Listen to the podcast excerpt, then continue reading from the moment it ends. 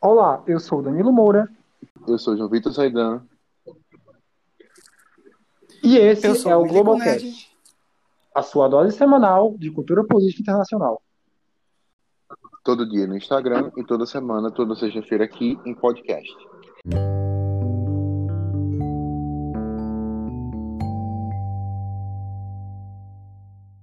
E o nosso convidado de hoje é Milico Nerd, né, um, um professor nosso que prefere manter-se no anonimato por motivos de opiniões polêmicas, né? É, é, é, o, é, o, preço de muita sabedoria, entendeu? Com muita sabedoria você faz muitos inimigos e acaba tendo perseguição. É, é como, como é lidar com esse fardo, professor? É um fardo. Bom, o anonimato do professor termina na descrição do podcast. Quem já escutou outro episódio sabe. É, então, o nosso tema de hoje, na verdade, o nosso título, é as redes sociais como palco para ideias retrógradas, que tem como base, e aí sim a gente no tema, é uma coluna originalmente publicada no dia 25 de setembro de 2020, lá no nosso Instagram. Se você não segue, siga, arroba Global1, você poderá entrar em contato com diversos temas relacionados à política, política internacional, cultura, é, e você terá os temas do, dos, dos nossos episódios do podcast em, em primeira mão.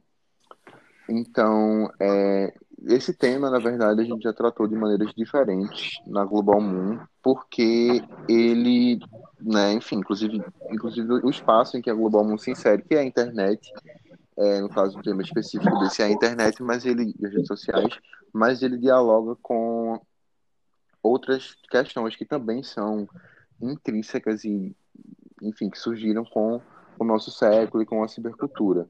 Então, é, a questão da, da, tolerância, a questão das próprias ideias extremistas, como essa, essas ideias ressurgem, e aí tem muito apoio da internet, inclusive já temos, tivemos um outro, é, um outro Globalcast sobre, sobre isso. É, então, a gente agora vem discutir não as ideias especificamente, claro que a gente vai tratar, não tem como não tratar, mas né, né, então, ou seja, não a mensagem, mas sim o canal, é, que agora tem um show de linguística, que é a internet, né, as redes sociais, é, e como elas, é, como elas contribuem, voluntária ou involuntariamente, para que essas ideias retrógradas, extremistas, intolerantes se, se propaguem e ganhem tantos, tantos seguidores, né, conscientes ou não. É, eu já posso começar discordando do título? Claro. Porque eu não acho que as redes sociais sejam palco para ideias retrógradas. Eu acho que as redes sociais são palco. As ideias retrógradas, elas sempre estiveram aí. Assim como as ideias progressistas sempre estiveram aí. Assim como as ideias o problema é que a rede social ela deu voz para quem não tinha voz. Então, e não só isso, principalmente a pessoa ela tem uma ideia idiota, uma ideia imbecil, e aí infelizmente, como já dizia Abraham Lincoln, né, Deus deve ter feito muitas pessoas e Deus deve amar os imbecis, porque fez milhares deles. Né? Porque aí uma pessoa tem uma ideia imbecil, por exemplo, uma ideia racista. E aí ele descobre que não é só ele que tem. Não é? eu, eu, eu, eu, eu ouvi isso algum tempo atrás, inclusive no podcast. Aí aquele maluco lá que ficava High Hitler na, na porra da rua era só um maluco da rua. Aí agora esse maluco da rua virou o High Hitler 3482 arroba tracinho e aí ele descobre que tem um raio Hitler 3482, arroba que pensa igual a ele. Só que esse cara tá lá, sei lá, Curitiba, São Paulo. Então, mais importante do que a abertura para a ideia retórica foi a abertura para as ideias. E aí é o esgoto, né? Aí é o que há de pior no ser humano. Como a gente basicamente fala em todo podcast, o quão o quão o ser humano ele consegue estragar tudo, né? Inacreditável. Pois é, aí, o professor inicialmente falou que discorda. Não, pode falar. Porque a grande questão é que essas pessoas, elas se mantinham isoladas, exatamente como muito bem explicado pelo senhor. E o ser humano, por ser um animal social que tem a necessidade de estar dentro de um grupo, essas pessoas que têm esses pensamentos, às vezes conspiracionistas, esses pensamentos racistas, preconceituosos, elas, quando estão no, no seu dia a dia, elas são sozinhas. Mas a partir do momento que elas entram na rede, elas criam um grupo de pessoas que pensam da mesma forma que elas. E dentro disso, essas pessoas é, é um processo de retroalimentação, porque todas as pessoas ali que formam esse grupo pensam da mesma forma. E elas ficam mandando mais informações, e mais informações, e mais informações, num processo constante e infinito de viagem é, confirmatória. Porque todas essas pessoas começam a dizer: é, deve ser isso aí mesmo, é isso aí mesmo. E elas deixam de ter acesso a um mundo diferente, deixam de ter acesso a informações que, é, que, que tratam do, de uma perspectiva diferente da delas. E elas começam a se incrustar e ficar cada vez mais fundo dentro dessa bolha de pensamento, que é um pensamento que a gente vai considerar retrógrado, porque é um pensamento que muitas vezes é contra direitos individuais. Ou então que simplesmente é irracional, como, por exemplo, como o, a, a grande teoria da conspiração que estava tendo na. Que, tá, que, está ocorrendo nos Estados Unidos, que é a QAnon, que se você for parar para analisar, simplesmente não, não faz sentido algum a QAnon. Mas, enfim, isso aí, a QAnon já é roteiro para outro podcast. E, enfim. É, como eu ia falando, o professor falou que discordaria, o que é, obviamente, completamente bem-vindo, né? Se não fosse, enfim, para que gravar um podcast com esse tema, né? Mas eu achei engraçado que ele falou que ia discordar, mas ele discordou dele mesmo ao discordar. É, ou seja, concordou com a nossa proposta, porque é exatamente isso. É, então, talvez seja melhor dizer que ele fez uma complementação super bem-vinda. Porque. É... Vocês não entendem ironia, não, né? Não, não entendo, infelizmente. Eu sou uma dessas pessoas que difunde ideias retrógradas na internet. Bom, a complementação que o professor trouxe foi super bem-vinda, porque mostra exatamente como essa, como essa mudança que a internet propõe, que a internet traz, na verdade, se dá, né? O que a internet propôs foi justamente isso, um espaço, né? Enfim, quando as coisas são criadas é tudo muito bom, né? O problema começa quando quando chegam as coisas inesperadas. A ideia era que fosse um espaço em que as pessoas de diferentes lugares do mundo pudessem se conectar, e realmente isso foi feito. Agora não quer dizer que isso tenha sido feito de uma maneira ótima, que não tenha problemas, e que, mas ainda não tenha criado né, novos, novos problemas, que é justamente isso. As ideias, elas já existiam, né? Na verdade, quando a gente fala de nazismo, por exemplo, o antissemitismo, né, que é a característica mais gritante do nazismo, ele já existia o nazismo tinha um método, você tem o populismo e tudo. Então, é, uma, é uma coisa que lembra. É, então, por exemplo, ideias retrógradas já existiam. Com o tempo, elas vão se reconfigurando, elas existem. Mas a internet, né, como a gente propôs desde o início, ela, ela é um propulsor. Né? Na verdade, você consegue atingir muitas pessoas em pouco tempo, pessoas que você nem imagina, enfim, de formas muito diferentes. É, o Instagram, na rede social, Instagram, ele dá estatísticas muito detalhadas de graça, não precisa pagar, só você ter aquele perfil que, que não é pessoal. E, e, assim, eu acho importante a gente pensar um pouco dessas estatísticas para ver o, o, poder de, de propulsão de, de, qualquer coisa da internet. Ele mostra o número de impressões, que é o número de pessoas que viram, de interação, de o número de, de pessoas que a partir de alguma coisa entraram no seu perfil. Então, é, por muito tempo, você não tinha, e na verdade essas estatísticas ainda são básicas, eles tinham acesso a coisas muito mais, muito mais avançadas, que envolvem a questão psicológica e tal. Então, por muito tempo, nem se tinha acesso a essas estatísticas. Então, é, e agora que a gente tem, né, e também considerando que existem estatísticas muito mais avançadas sobre o uso de redes sociais, você vê o poder né, de, de, de disseminação da internet e o que acontece, na verdade, o descaminho do que acontece com ideia, com um post, com qualquer coisa né, em uma rede social. Você sabe onde começa, mas não sabe onde termina. Né? E aí a gente entra em um ponto muito importante que é quando, se você for em um evento público e fazer uma um, ser bem, ser bem é, extremo, fazer uma saudação nazista, você vai ser preso. Né? Alguém vai denunciar, é muito fácil você fazer a responsabilização, a pessoa vai ser presa, denunciada, Mas, se você fizer uma saudação nazista num ambiente online, num fórum, e eu nem estou falando de fórum que é desse meio, mas um fórum, enfim, que não tem essa intenção, mas aí a pessoa chega e tal. Ninguém tem a certeza de que essa pessoa que fez isso vai ser punida, vai ser responsabilizada, vai ser achada, vai ser sequer identificada. Porque isso foi algo que não se pensou. E aí que está, na verdade, até hoje. E aí, falando do Brasil, até hoje a gente tem legisladores muito bons aí, para dizer outra coisa aí, para quem se disse que eu não entendi ironia, é, que não, enfim, a gente tem várias comissões, várias coisas, vários debates, vários, vários, vários, que não chega a lugar nenhum, ninguém consegue concordar em como criar uma legislação, né, como regular o, o ciberespaço, né, o chamado ciberespaço, que é, enfim, a internet, né, na verdade virou um, um, um espaço à parte de discussão, de vivência, na verdade enfim, né, como todo espaço de vivência com seres humanos, tem problemas, tem pessoas fazendo coisas erradas, e ninguém sabe, na verdade, de maneira geral, como, é, como fazer. No caso do Brasil ainda é mais dramático, porque ninguém sabe nada, de maneira geral, muito menos, é, enfim, coisas mais, mais complexas, assim. Mas precisamos saber, né, precisamos descobrir, isso precisa ser debatido, analisado, porque a internet, ela já se reafirmou, ela já é, na verdade, né, é um campo, como eu falei, de vivência, de conhecimento, né? Global Moon, o Global Cash foram iniciados, né? os projetos foram iniciados pela internet, né? Na verdade, é, nós três nos conhecemos pessoalmente, mas desde que a Global Moon começou, nós não nos vimos pessoalmente.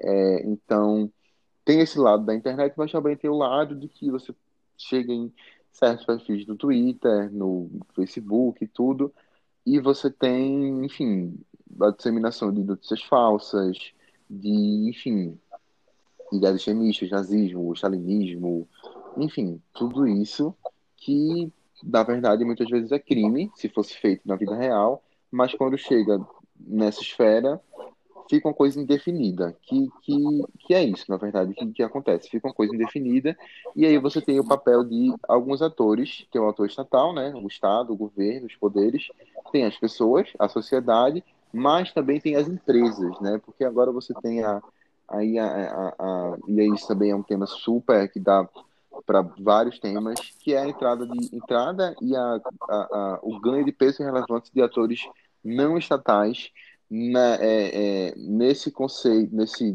nessa esfera, né? Tanto de interação quanto de guerra, inclusive de conflito, de disputa, enfim, que é principalmente as chamadas big techs, né?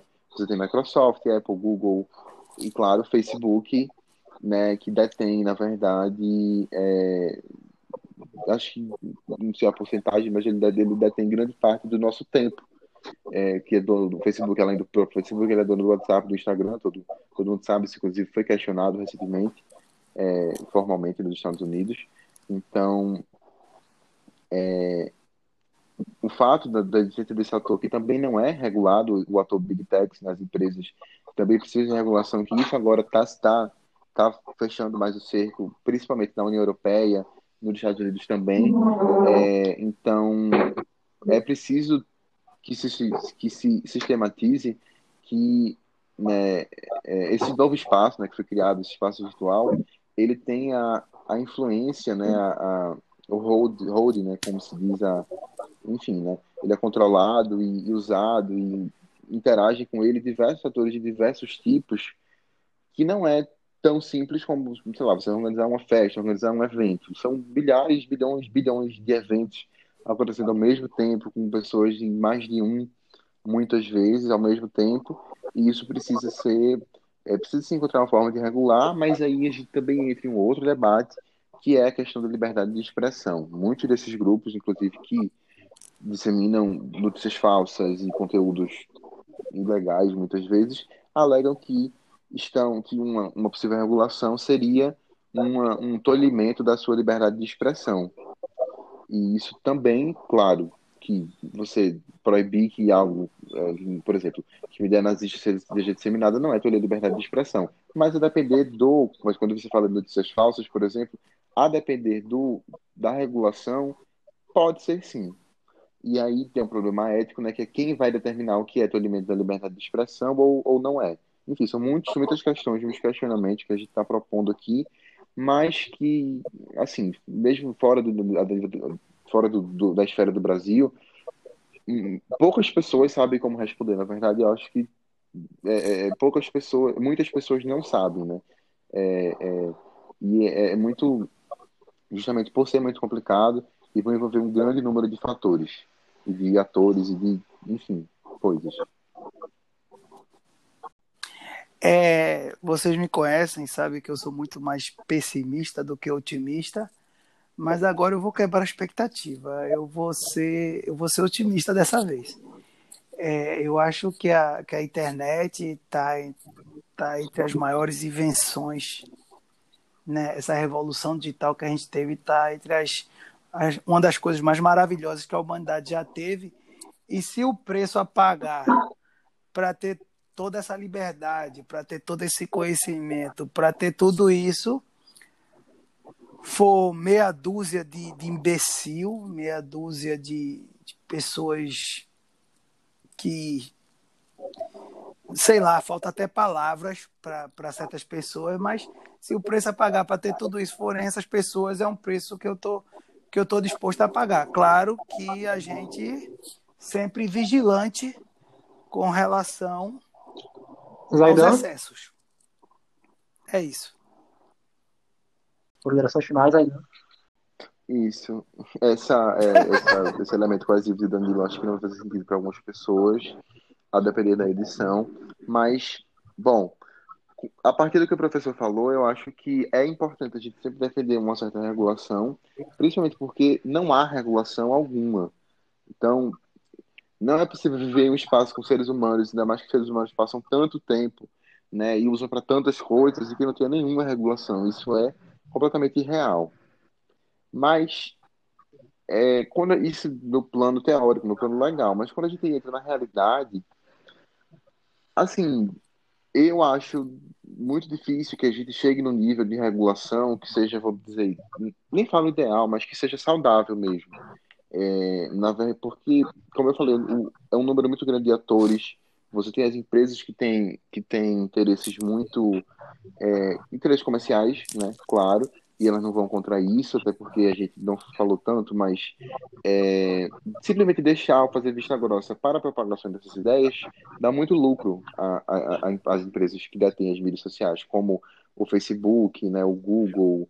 Então, né, é, principalmente o Facebook já está dentro de várias polêmicas com relação a isso, o Twitter também, é, eles não vão não vão por si só, né, barrar é, uma ideia só porque ela é extremista se ela vai também diminuir o lucro da lucro e a quantidade de usuários e tudo da, da rede social. Então, por isso também é importante ter um papel estatal, mas além do papel estatal, papel da, das empresas, é, é, é importante a gente lembrar que as pessoas é que usam as redes sociais né? A rede social, a, enfim, a base, tudo dela é o usuário.